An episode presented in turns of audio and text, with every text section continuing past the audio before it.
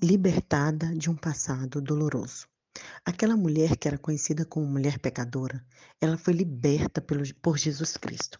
E eu quero também compartilhar com você a história de uma mulher na qual eu li em um livro. Dizia que a Lisa experimentou uma, a primeira bebida quando ela tinha 13 anos de idade. Ela perdeu sua virgindade aos 14. Fumou maconha pela primeira vez naquele mesmo ano. Ela então, essa mulher, aos 28 anos seguintes, correu atrás de tudo para amortecer seu sofrimento e transportar para um mundo diferente. Quando ela terminou o ensino médio na escola, ou aqui em Moçambique, como diz o secundário, ela trabalhou em um bar preparando bebidas alcoólicas. Com o passar do tempo, ela começou a usar uma droga chamada cocaína.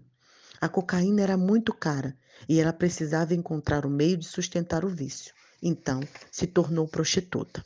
A cada encontro, ela morria um pouco.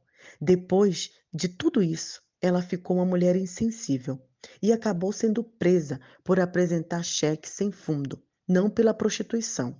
O advogado dessa mulher conseguiu tirar ela da cadeia. Ela entrou em um programa de recuperação e, enquanto ela estava lá, ela conheceu Jesus Cristo. E ela disse: Foi Jesus que me libertou.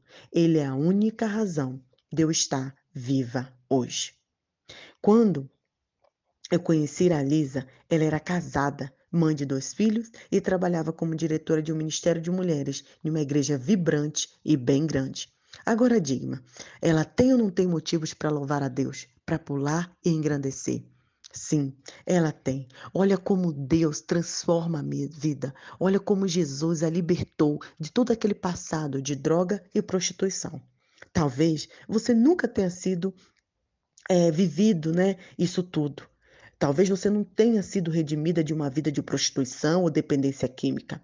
Mas você e eu fomos redimidas da mesma forma, de uma vida de pecado e condenação. Todas nós, todos nós cometemos erros. Apenas ocorre de ser erros diferentes. A igreja está repleta de homens e mulheres que olham para o passado com arrependimento. Uma escolha mal feita, uma visita a uma clínica de aborto, um relacionamento sexual de uma noite de festa na faculdade, um clique no computador. São feridas que afetam a nós e necessita do toque terapêutico do Senhor Jesus, Jeová Rafá, aquele que cura. A Bíblia diz que antes de conhecermos a Cristo, nós estávamos mortos em transgressões de pecado, longe de Deus, sem Cristo, sem esperança. Nós éramos inimigos do Senhor, vivíamos nas trevas e éramos escravos do pecado. Mas agora Agora que a graça do Senhor está sobre nós e fomos libertas, nós somos vivas com Cristo, mais que vencedoras, reconciliadas com Deus, unidas, amigas, vivemos na luz. Luz, somos é, libertas em Jesus, aceitas, justificadas, redimidas, santificadas, lavadas, perdoadas, seladas e libertas e aperfeiçoadas. Olha que maravilha e quantos motivos nós não temos de adorar. Devemos ser libertos para derramar louvor. Quantas vezes vamos a um culto ou a um congresso e as pessoas estão mornas, as pessoas cantam de boca para fora, não tem nenhum motivação para estar ali e engrandecer ao Pai. Uma vez a autora conta aqui que ela foi em um congresso e tinha uma mulher paraplégica, com paralisia, né? ainda deficiente, mas ela adorava e engrandecia ao Senhor com tudo o que ela tinha, com toda a forma que ela era. Os olhos, meus olhos se encheram de lágrimas quando eu vi ao redor e vi que muitas vezes nós mulheres somos abençoadas e estamos adorando como cristãs indiferentes, preocupada com o que os outros podem pensar. Isso é uma das coisas que mais me alegra aqui em Moçambique, como as pessoas adoram, cantam, dançam, sem se preocupar com o que a pessoa do lado vai pensar, sem se preocupar com dogmas, paradigmas, com preconceitos, com regras. Podemos dançar, podemos gritar, podemos cantar. Jesus é maravilhoso. Como posso podemos então deixá-lo de louvar? Isso é importante essa mulher, ela não se importou com que alguém pudesse pensar dela.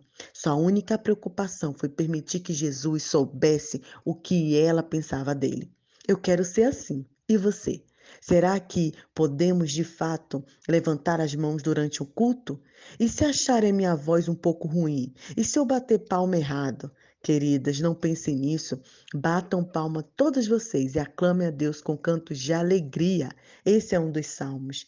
Qual foi a última vez que você adorou ao Senhor de corpo e alma?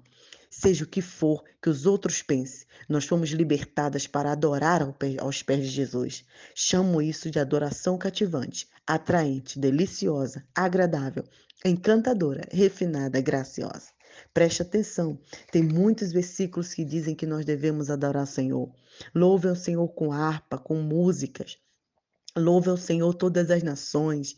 Né? Em Salmos está repleto de textos sobre adoração e louvor ao Senhor.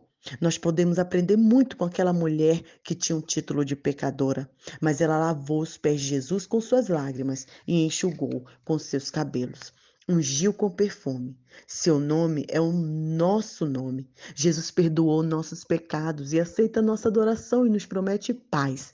Fomos libertadas de um passado doloroso e temos liberdade para derramar louvor a Ele. Deus tirou a nossa irmã da sombra da sociedade para mostrar a todas nós o louvor derramado por uma pecadora. Claro, isso causou rebuliço, causou problema, causou espanto entre o pessoal que observava.